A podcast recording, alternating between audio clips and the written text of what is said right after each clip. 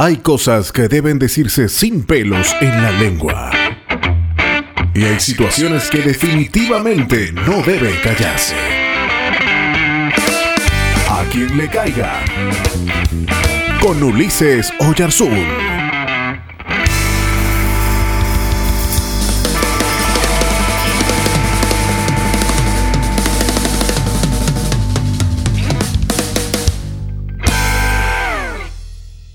Chauvinismo es pensar que todo lo que proviene de nosotros es mejor, es superior a los demás, es una suerte de patriotismo exagerado.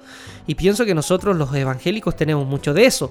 Es decir, andamos buscando desesperadamente cristianos en medio de la gente famosa para sentirnos orgullosos. Por ejemplo, algún famoso sale de un bar a las 3 de la mañana y tuvo ganas de ir al baño a sentarse en el gran trono blanco y no encontró otro lugar abierto que un templo evangélico que justo a esa hora estaba en vigilia.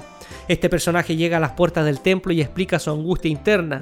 Con desesperación en su rostro y apretando su orgullo y cada músculo, intestino grueso y amalgama existente, los sugieres ven su deteriorado estado a punto de ebullición coloproctática y consienten en dejarlo entrar.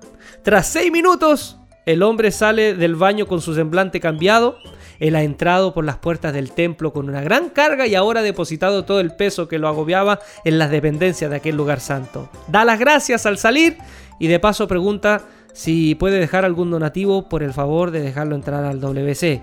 El pastor que a esas horas se da cuenta del suceso sale a su encuentro y le dice que no hace falta, que ellos no desean recibir su dinero, que este gesto es por gracia de Dios.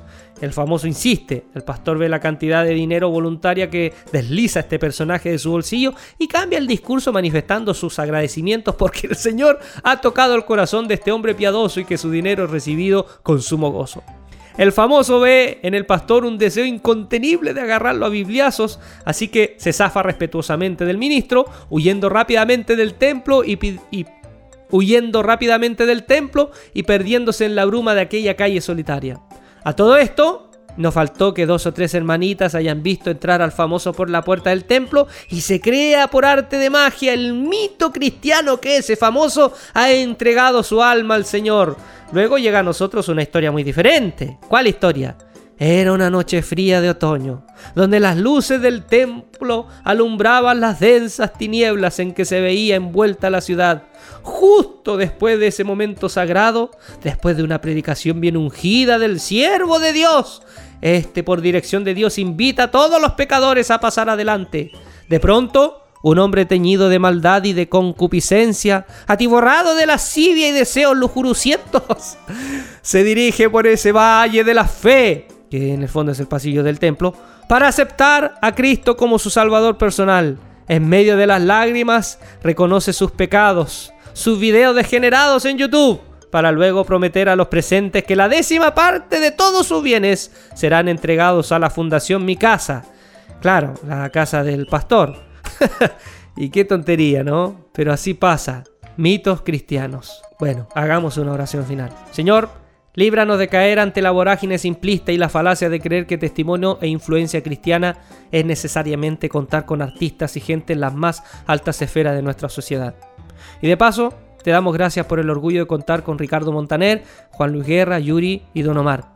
También te rogamos que toques el corazón. Es más, reclamamos para tu reino a Brad Pitt, One Direction, Rihanna, Lady Gaga, Alien, Ozzy Osbourne, Homero Simpson, Diego Armando Maradona, La Mona Jiménez, La Chilindrina, Luis Miguel, Megatron y Lex Luthor. Amén. ¿Todavía estás ahí?